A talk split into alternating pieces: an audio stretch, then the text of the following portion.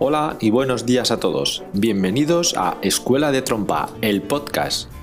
Un espacio en el que hablaremos de todo aquello que rodea a la enseñanza e interpretación de la trompa, así como cualquier otro tema relevante relacionado con la práctica y el estudio musical.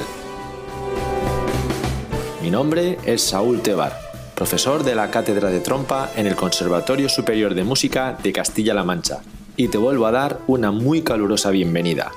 ¡Empezamos!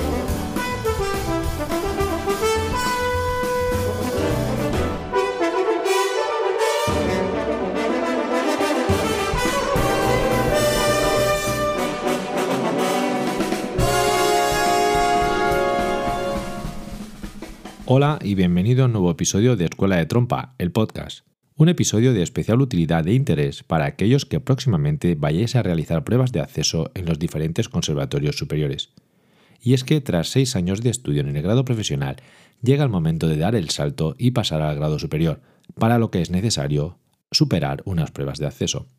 Y obviamente, lo primero que tienes que preparar y determinar con meses de antelación y junto con tu profesor son las obras que vas a llevar a estas pruebas, y que una vez decidido, además te hagas con las copias originales, las cuales te servirán para toda la vida. Aquí lo ideal es buscar un repertorio que se ajuste al máximo posible a ti y que sea acorde a tu nivel, pero que también lo puedas tocar sin demasiados problemas, ya que muchas veces buscamos querer impresionar con obras que nos quedan demasiado grandes y al final lo que conseguimos es exactamente el efecto contrario, dar una mala imagen y por lo tanto quedarnos fuera. Una vez llegado ya el momento de las pruebas, es importante que revises bien las diferentes convocatorias de los conservatorios a los que estás interesado acudir, ya que hay algunos que piden que al menos una de estas obras sea interpretada de memoria. Como te digo, esto no ocurre en todos los centros, así que lee bien las convocatorias para no llevarte sorpresas de última hora. Del mismo modo ocurre con la figura del pianista acompañante, ya que hay conservatorios en los que tocar con pianista no es obligatorio y en otros en cambio sí que lo es, con lo que presentarse sin uno haría que no pudieses hacer la prueba. Y por último, no olvides preparar la lectura a primera vista, ya que, a pesar de ser la prueba que menos peso tiene en el valor final de la nota, dice más de cómo tocas que una obra que llevas preparando un año entero. En cuanto al día de las pruebas, lo primero que tienes que hacer es centrarte en ti y no compararte con nadie. Ve a lo tuyo sin importarte nada ni nadie más. Calienta bien pero sin pasarte, ya que tan malo es hacer las pruebas estando frío como cansado por un exceso de calentamiento.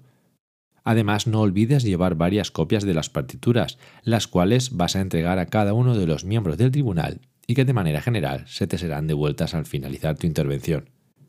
Además de esto, lleva una botella de agua para poder beber durante el examen y si además tienes problemas de que se te seque la boca cuando tocas, exprime medio limón en el agua. Ya verás cómo te ayuda a salivar todavía más. Lleva ropa cómoda y que transmire, ya que en estas fechas, meses de junio y julio, hace calor y muchas veces tienes que tocar en aulas en las que no hay aire acondicionado. Otra cosa muy importante es que aceptes los nervios que puedas tener en ese momento, no luches contra ellos.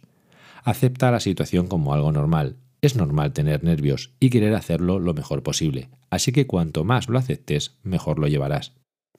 Trata de tocar lo mejor que puedas, sin querer demostrar nada a nadie. Sé tú y haz lo que sabes, nada más. Y por último, piensa que el tribunal no está para hacerte ningún mal, al contrario, están para ayudarte en todo lo posible y para facilitarte en todo momento todo aquello que necesites, así que no dudes en pedir ayuda o consejo en caso necesario. Y por último, desearte la mayor de las suertes, sea cual sea el centro que hayas elegido para continuar tus estudios superiores de música. Nos vemos en el siguiente episodio. Chao.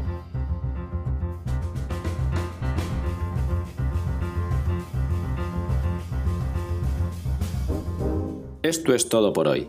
Espero que este programa os haya gustado y aprovecho para recordaros que podéis contactar conmigo a través de mi página web saultebar.com y del correo electrónico info.saultebar.com. Del mismo modo, también podéis contactar conmigo a través de las redes sociales Facebook, Instagram y Twitter. Por último, animaros a que os suscribáis a este podcast a través de vuestras plataformas favoritas. Muchas gracias a todos por estar ahí y por vuestro apoyo. Nos escuchamos en el siguiente episodio. ¡Chao!